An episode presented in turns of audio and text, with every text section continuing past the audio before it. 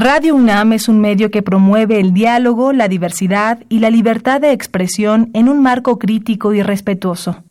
Los comentarios expresados a lo largo de su programación reflejan la opinión de quien los emite, mas no de la radiodifusora.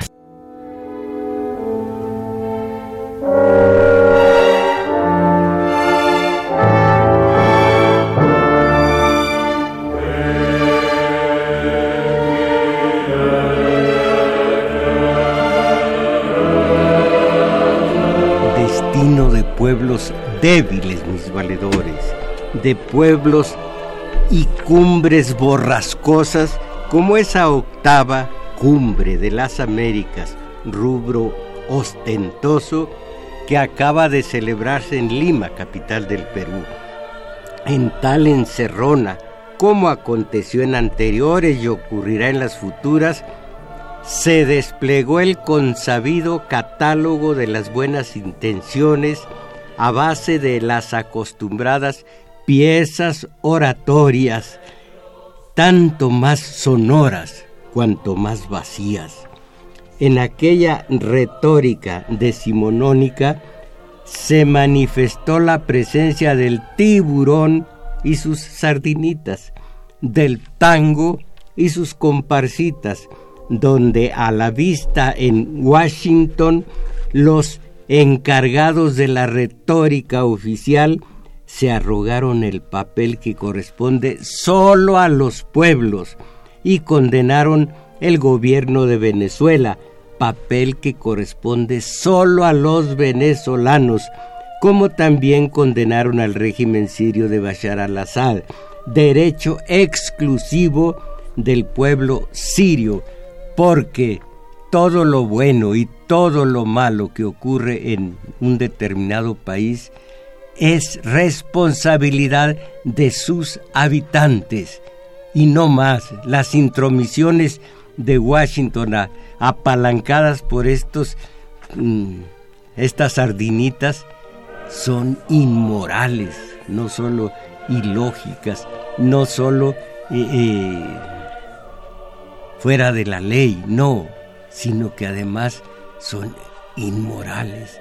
El pueblo, si sostiene a, a Maduro, a los Castro, que ya, ya los dos eh, eh, están fuera de, servicio, sostiene aquí a gente como, como, como eh, quien ustedes piensen.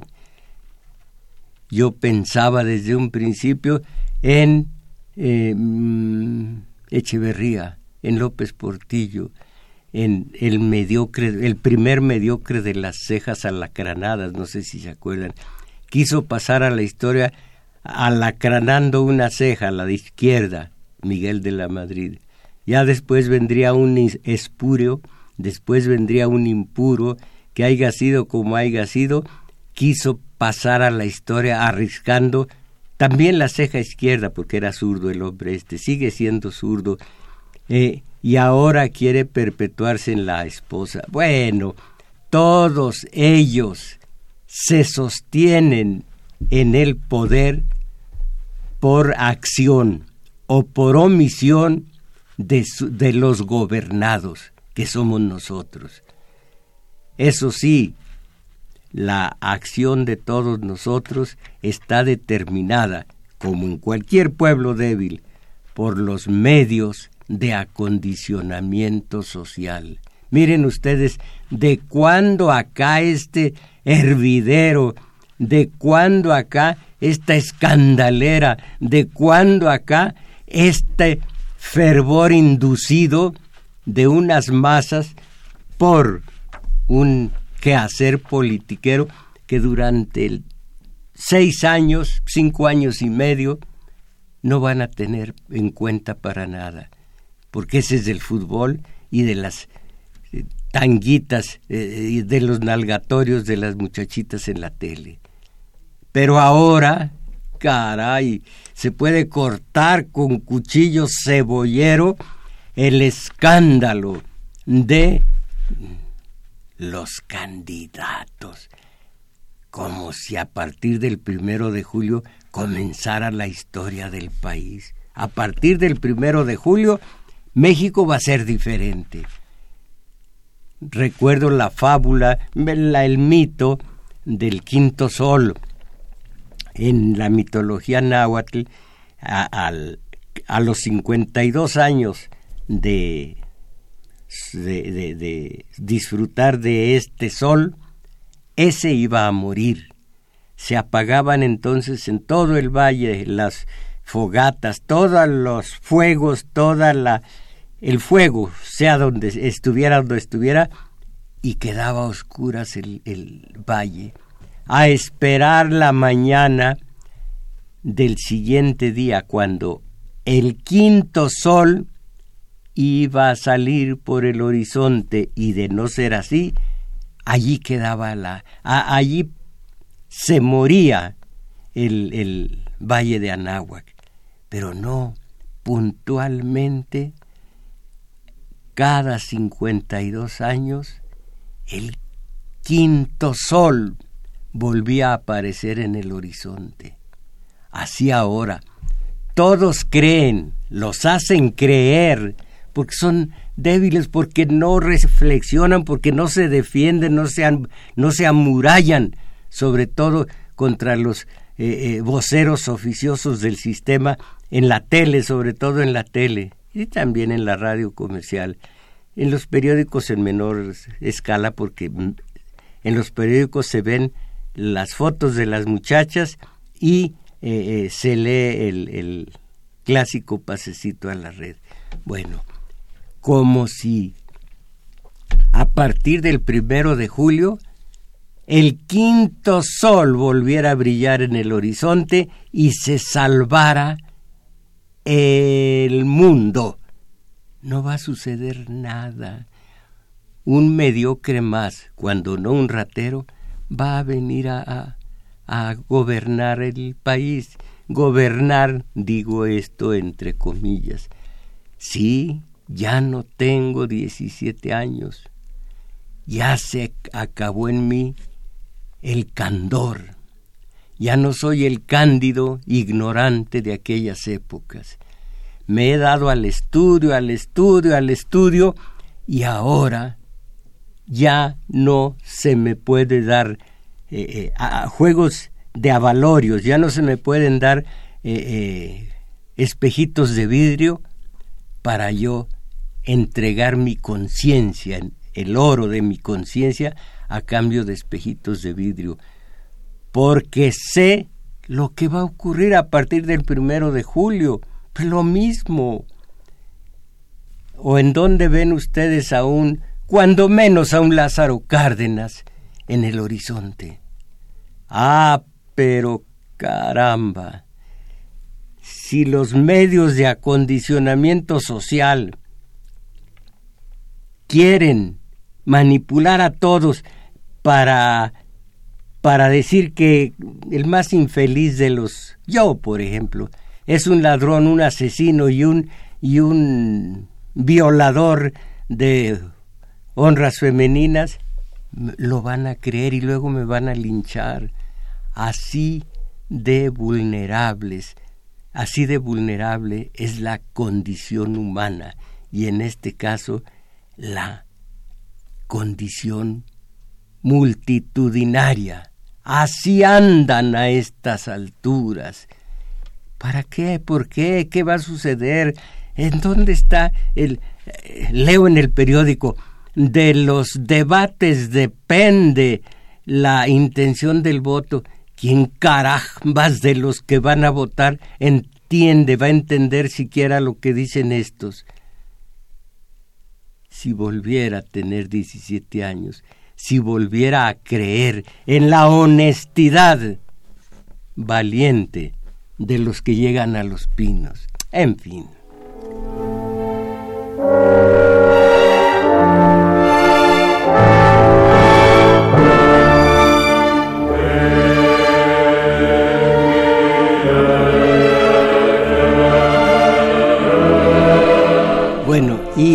En la octava cumbre de las Américas se arrogaron el papel que solo solo corresponde a los pueblos y toda esta runfla de proyanquis eh, condenó al gobierno de, Venezuela, por supuesto, como también al régimen de Bashar al-Assad, por supuesto.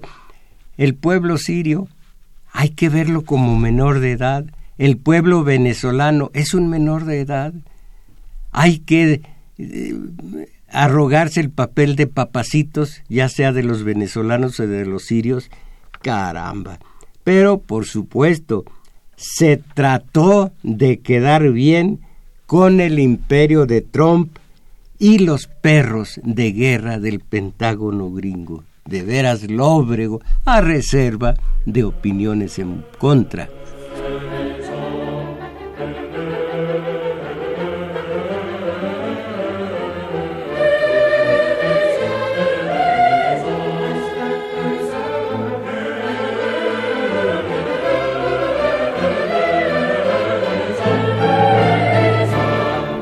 Cuanto a nuestro país, calculen ustedes si a los mexicanos no nos tomaron la medida, si no nos faltaron al respeto, eh, eh, en este detalle.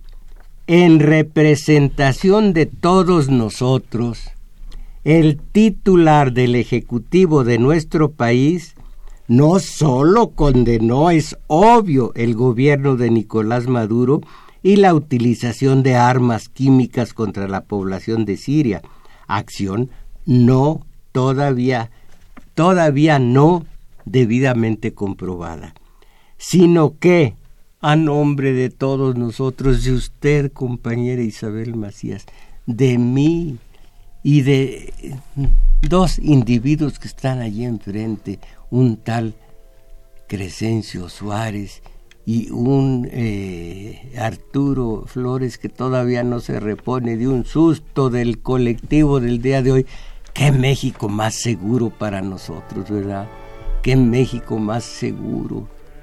Si no ha sido por lo enamoradizo del, del asaltante, que al ver una muchacha bonita despreció a, a Arturo Flores de su celular, de algún eh, algo de valor que hubiera traído. Eh, pues no trae más que escapulario. Esto, ah, sí, y una, ¿qué es eso que?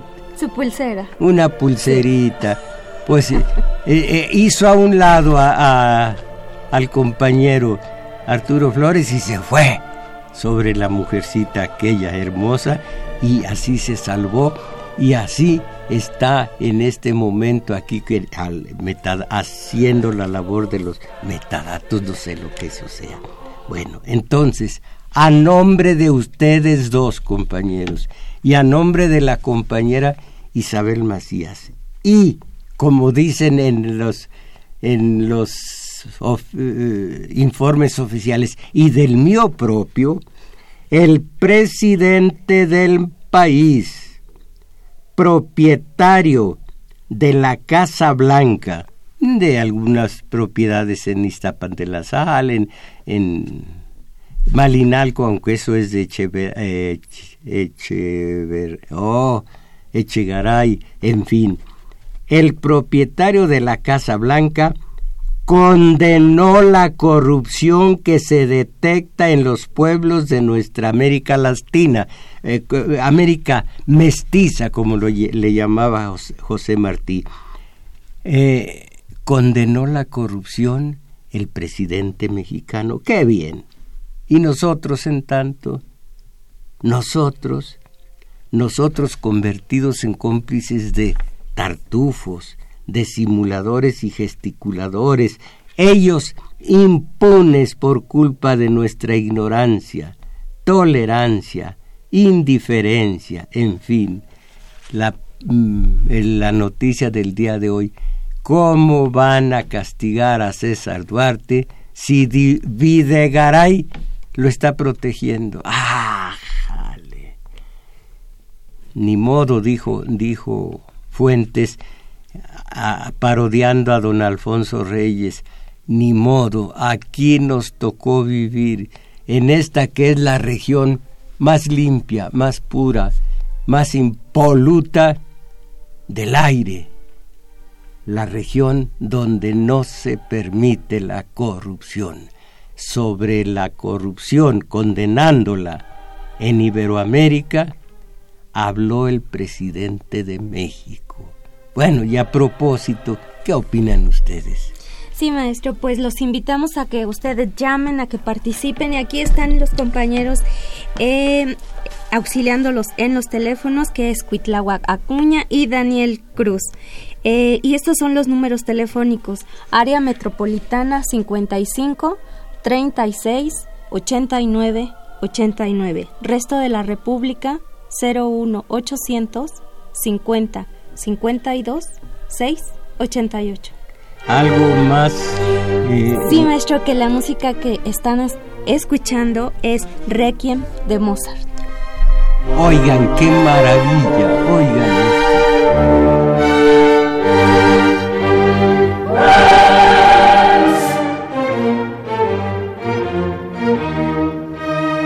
Así pues, la corrupción, peste negra que permea desde los pinos y el grupo de oligarcas que al cobijo de Washington gobierna el país, hasta grandes sectores de la comunidad. Vi yo un reportaje en donde se queja un ciudadano, un habitante de, de la parte mm, pobre de Quintana Roo, prácticamente lo son todas, y dice, este México, aquí se roba usted una gallina y cae a la cárcel. Pero, no sé qué más dijo, eh, eh, amargados que hablan mal de, de las autoridades máximas de este país. No me acuerdo que habló de casas blancas que cambian de color. ¿Y cómo no va a cambiar de color si le da vergüenza la casa esta?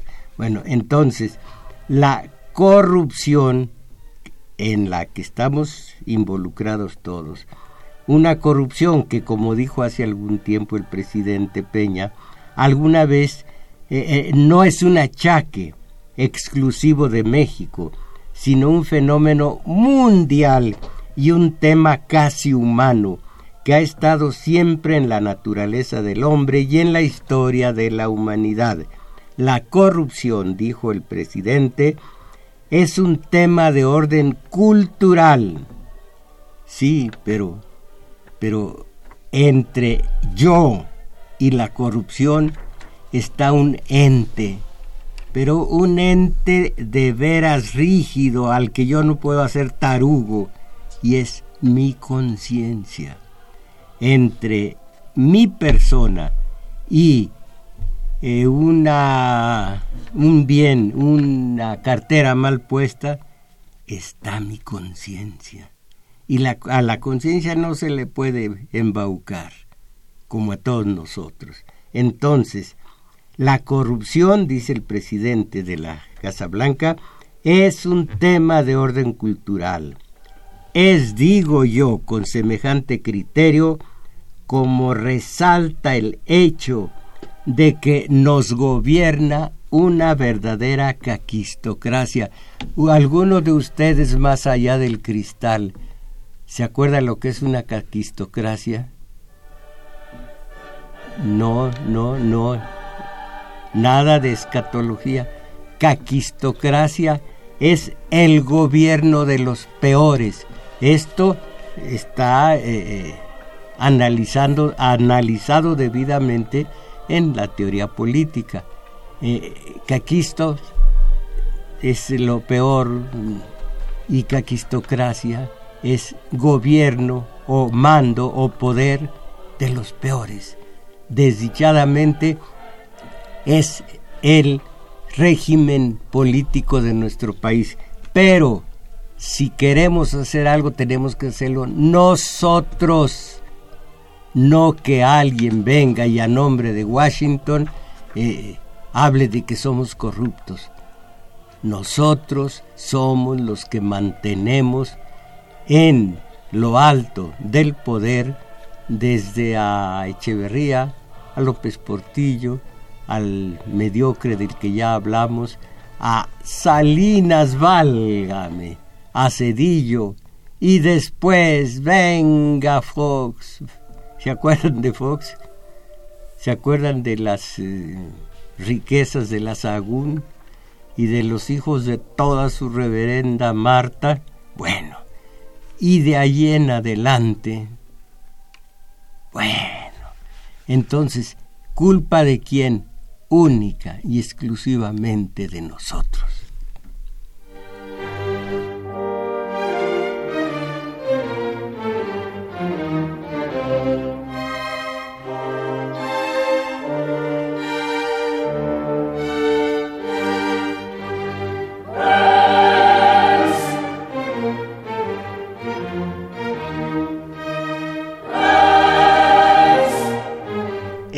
Combate a la corrupción. A ver si han oído ustedes antes esta frasecita.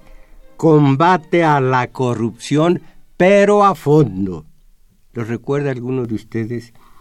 Esa fue una de las banderas de campaña de Peña, cuando candidato presidencial, como lo fue de Miguel de la Madrid en su momento, como de sus antecesores y como de los que vinieron después de él. Combate a la corrupción y sobre su prometido combate a la tal que ha informado Peña dentro de sus informes de gobierno. Oirán o oirían tales documentos los apellidos Duarte, Sandoval, Moreira, Montiel, Briviesca, Sahagún, Fox, Salinas, Gordillo, que no se nos olvide, y Romero de Shams, y de oírlo, ¿lo aplaudirían? El combate a la corrupción, qué bien. ¿Aplaudirían este documento anticorrupción que Peña firmó hace algún tiempo o ese discurso condenando a la corrupción en la octava cumbre de las Américas? Aplaudirían esa filípica que Peña acaba de lanzar contra la corrupción en la octava cumbre de las Américas. Hay más, más apellidos mm, forrados de podre, pero de dinero también. Y así conceden ustedes algún valor a las promesas de campaña de los actuales candidatos y a los sesudos análisis me da impaciencia a veces y a veces una sonrisa de conmiseración, sesudos análisis que habrán de parir esos debates. Ya ahora mismo veo las, las, en las páginas editoriales de los diarios, seriamente, ¿qué esperamos de los debates? A ver qué, qué ya oiremos y comentaremos los debates y la gente.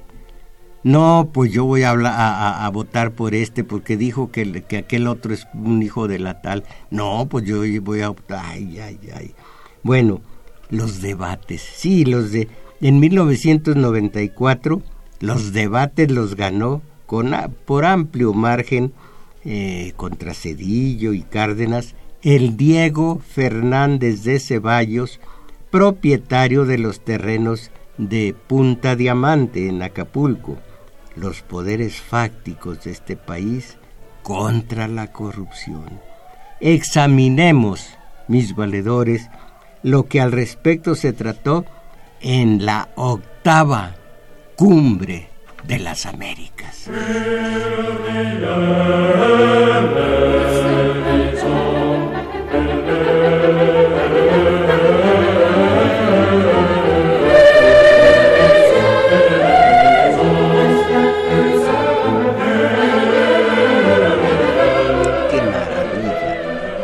Arma cumbre de las Américas, estrategia anticorrupción.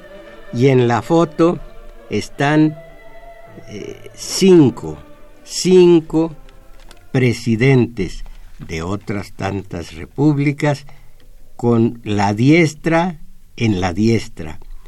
Una diestra encima otra diestra, encima otra, y ellos están garantizando que la estrategia anticorrupción es definitiva. Lima.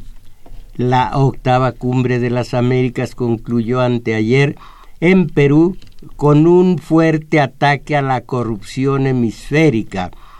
Al aprobar por aclamación, eso de aclamación, ah, qué bonito se oye, por aclamación, el compromiso de Lima que exigió ejecutar un estricto control de los ingresos y gastos de las organizaciones y partidos políticos, principalmente de sus campañas electorales, para garantizar el origen lícito de los aportes financieros y sancionar la recepción de contribuciones ilícitas.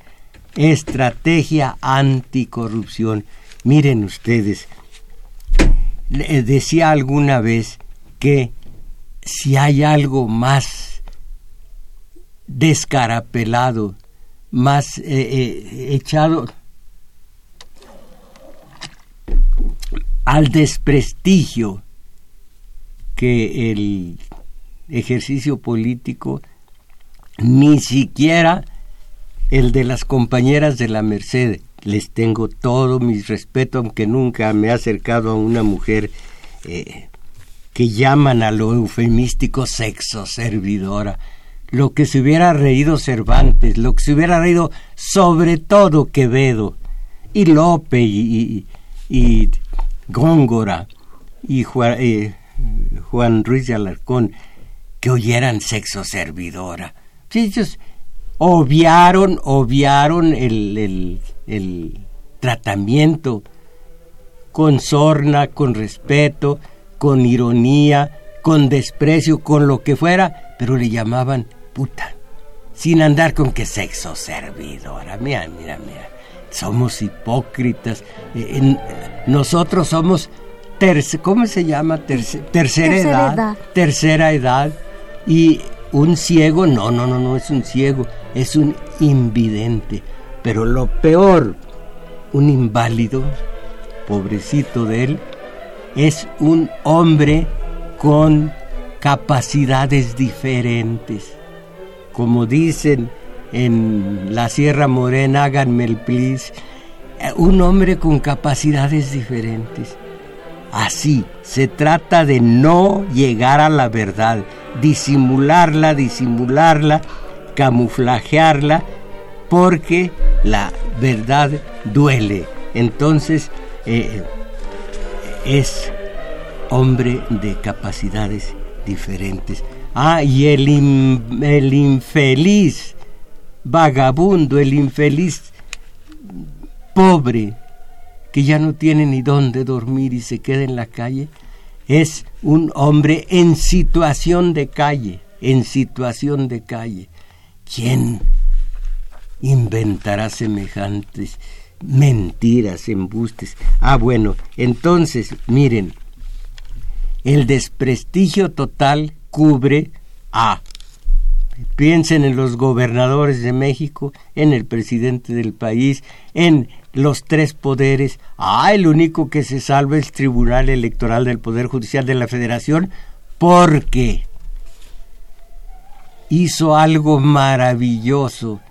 Las firmas que aportó el Bronco son falsas en la mayoría, pero quitando la justicia y apoyándose en la letra, no en el espíritu de la ley respectiva, estos magistrados del tribunal sirvieron, según algunas caricaturas, de potro para que lo montara el bronco.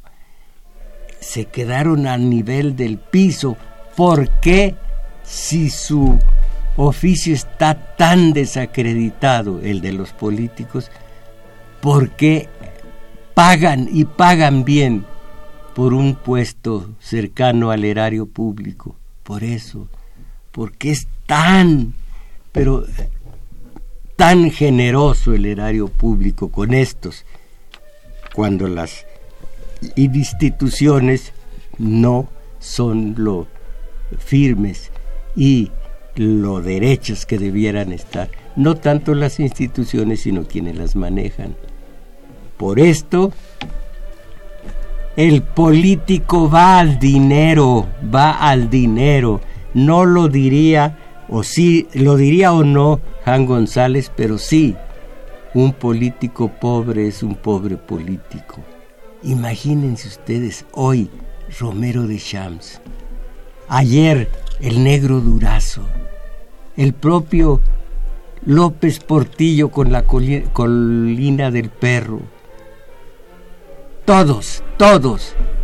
Ahí está el secreto de que digan, échenme podre, échenme podredumbre, digan que soy ratero, digan que soy bandido, digan lo que digan, pero este dinerito se viene para acá. Y miren, miren nada más el relumbrón que significa en un país pobre andar en volar en un avión que cuesta creo que 7 millones de dólares. Aquí no me lo han pagado en los últimos cinco años. No he recibido ese dinero. Creo que son 7 u 8 millones de dólares. Esa injusticia, esa cercanía con el, con el dinero, esa falta de escrúpulos, esa falta de conciencia es lo que hace que un buen político mexicano esté dispuesto a dar lo que sea necesario para estar cerca del erario público. Así tenga que hacer lo que ya sabemos, un político, un buen político mexicano debe estar dispuesto a tragar sapos y vivos y en ayunas y sin hacerles ascos. Ahí tienen ustedes, después de ser ofendidos, bocabajeados, los, los eh, manejadores del TLC, eh, Videgaray y, y el presidente del país y demás, al ser así abofeteados por Trump, ahí van con él, ahí van con él, no hay más. Tragar sacpos y crudos y en ayunas y sin hacerles ascos.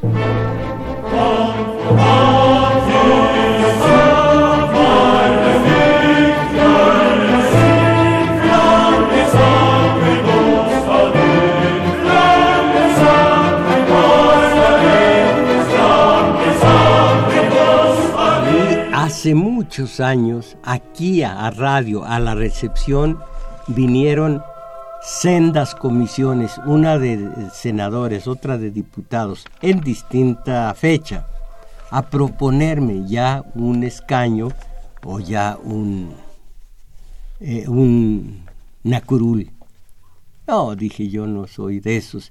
Eh, dijeron, ah, ese es de los otros. Pues tampoco. Entonces, si yo hubiera sido si yo fuera diputado, película muy mala de Cantinflas, de Cantinflas solo hay buena, ahí está el detalle. Bueno, digo yo, que ¿dónde estaría ahora? Estaría acompañando a los voceros oficiosos desde Canal 2, hablando de las bondades de Meade, al que llamaría por supuesto Mide, Pepe Mide. Meade y hablaría pestes de López Obrador. Este es el destino de algunos, pero que tienen guaruras, tienen coches últimos modelos, blindados, tienen residencia allá en Polanco, tienen todo. Y dicen, no hay, que ser románticos. Yo sé lo que es la escuela romántica eh, en literatura, pero eso es otra cosa. No hay que ser románticos, maestro, me decía un caricaturista, mira, nosotros recibimos dinero, los caricaturistas, recibimos dinero, llevamos una caricatura, mandamos una caricatura a, a la oficina de, de comunicación social de la presidencia. Nos regresan en el sobre mismo, nos regresan una cantidad. Eso los poquiteros pero los grandes que, hablan en el, en el 2 no sé a qué hora, esos reciben muchísimo más. Mira, no seas romántico, maestro, me decía este, esta este caricaturista. Mira lo que acabo de recibir, nada más de gobernación. Todo un equipo de hacer ejercicio, que es lo que a mí me gusta, nuevecito todavía, con su celofano, ¿no? ¿Cómo se llama? Papel, bueno, creo que se llama no sé. Eh, eh, en eh, plástico, en su plástico. Todo esto gratis, nada más con que uno se ponga al tiro. No seas romántico. Tú no quieres recibir nada, hazlo. Pues que esta vida es para gozarla. En fin. ¿Y tú vas a hacer eso toda la vida? Toda la vida me dispongo a sacar provecho de mi oficio frente al poder. Bueno, mes y medio, dos meses, y el hombre estaba tendido, un difunto más. Años después el que estaba tendido era el periódico donde colaboraba, El Heraldo. Ahí están las glorias, así pasan las glorias de este mundo. Y miren, dos entidades estamos aquí tranquilos, sentados a dos pompas. ¿Cuál pompas? Nalgas. Bueno, no te me enojes. Bueno, esas dos entidades somos mi conciencia. Oye, ya, ya, ya no hables de ti. Vamos a seguir con que arma, cumbre de las Américas, estrategia anticorrupción. En el compromiso que planteó 55 vías de lucha anticorrupción, los mandatarios urgieron a defender el acceso a la información, proteger los, los denunciamientos de las irregularidades y los derechos humanos, incluyendo la libertad de expresión. ¡Cuánta mentira! Yo aquí he puesto ante ustedes la evidencia de que es imposible la tal libertad de expresión Acuérdense de, hemos estudiado el, hemos analizado aquí el reportaje donde 11, 11 familias reparten las noticias a 28 millones de mexicanos, 11 familias, con sus intereses, con unos, una radio, una tele, un periódico que les costó millones y millones de, para defender sus intereses. Van a defender la libertad de expresión. Díganmelo a mí, que he estado en la Q, en la X, en la W, en Radio UNAM. Alguna vez también pasé por Radio UNAM. Un, día les voy a contar. Es medio trágico, pero se los voy a contar. Eh, ¿Dónde más? ABC y Radio Chapultepec y por diversos periódicos hasta que decían, mira, ya no, pues está bien, yo sabía que no hay libertad de expresión. Entonces, ya sigue y ya no hables de ti. Bueno, sí, señor. incluyendo la libertad de expresión y resguardar el trabajo de los periodistas y personas que investigan casos de corrupción. Aquí en México, ¿a quién? Aquí no se ha encontrado.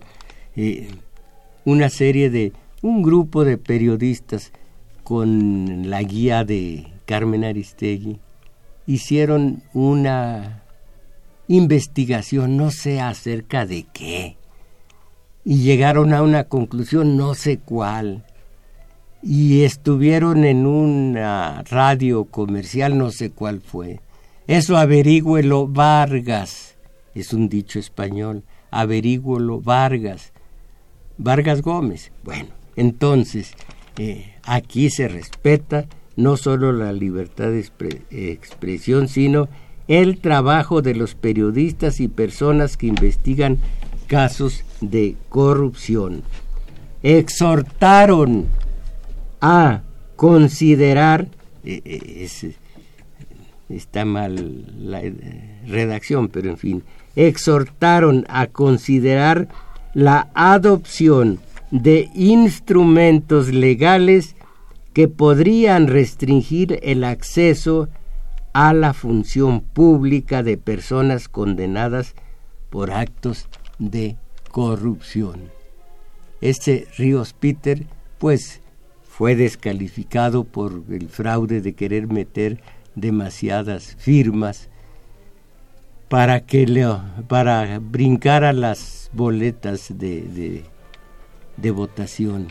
Ahora ya está con ¿con quién? Con Meade, creo. Con Meade.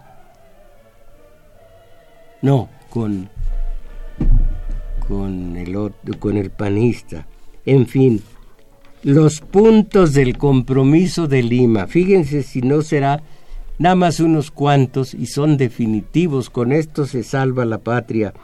Continuar el a ver, a ver, controlar el financiamiento de partidos políticos y campañas electorales, evaluar, restringir el acceso a cargos públicos de personas condenadas por corrupción. Lo malo es que en la política difícilmente se, se caen a la cárcel aquí en México. Prevención de la corrupción de obras públicas, lo firmó el presidente de México. Combate al cohecho, combate al soborno internacional, combate, combate sonso, al crimen organizado, combate al lavado de activos, reforzar los mecanismos interamericanos anticorrupción. No, si de veras están están puestos de plano contra la corrupción. Total, pero el flagelo, cálmenlo, porque el flagelo amenaza a todas, no, no amenaza, afecta. El flagelo afecta a todas las naciones, lo afirmó Peña Nieto, allá en Lima, claro. Entonces hay que resignarse porque este flagelo afecta a todas las naciones, mis valedores. No irse con la finta de lo que está ocurriendo hoy día. No andar con fervor, inducido, manipulado, enajenador. Mis valedores, todo esto es México.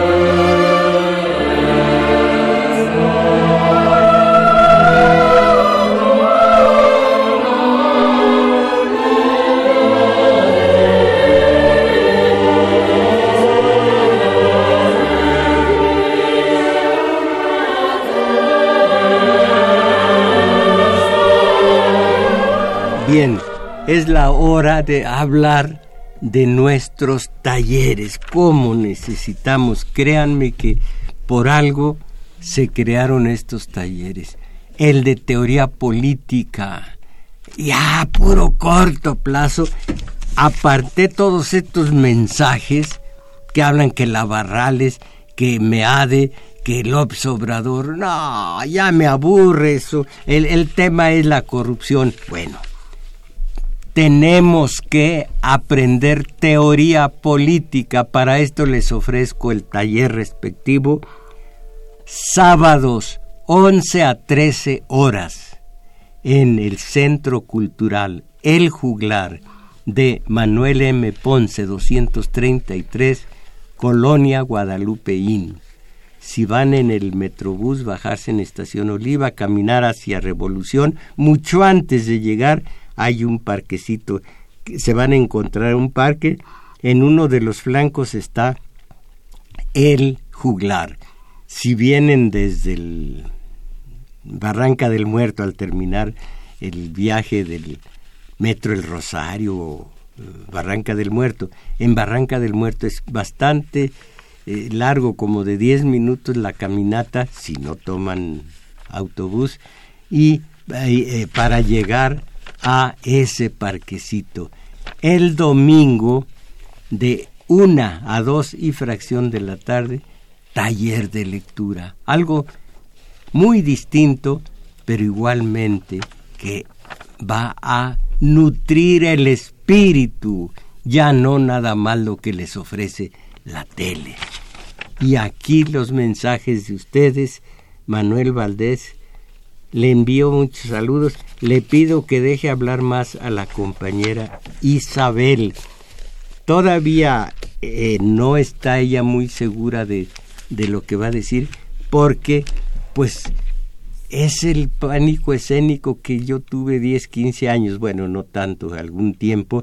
Eh, al principio no las trae uno todas consigo y no quiero forzar el paso de la compañera. Ella va diciendo lo que necesita y por lo pronto tiene la responsabilidad de leer todos los mensajes. Hoy los mensajes que se refieren a la corrupción. Sí, maestro. Ernesto Ortiz, en el Carnavalito de Veracruz de las Américas, Peña Nieto tomó parte de la comparsa y censuró a Venezuela y Siria. Con eso aprobó el ataque a Siria. Bueno. Jaime Rojas, Diego Fernández de Ceballos se robó los terrenos del fraccionamiento Copacabana, hablando de impunidad. Pero un momento, cuando se acusa así, hay que tener las pruebas. Yo no sé dónde sea Copacabana, pero eh, si tenemos las pruebas, qué gran cosa será una acusación de esta naturaleza.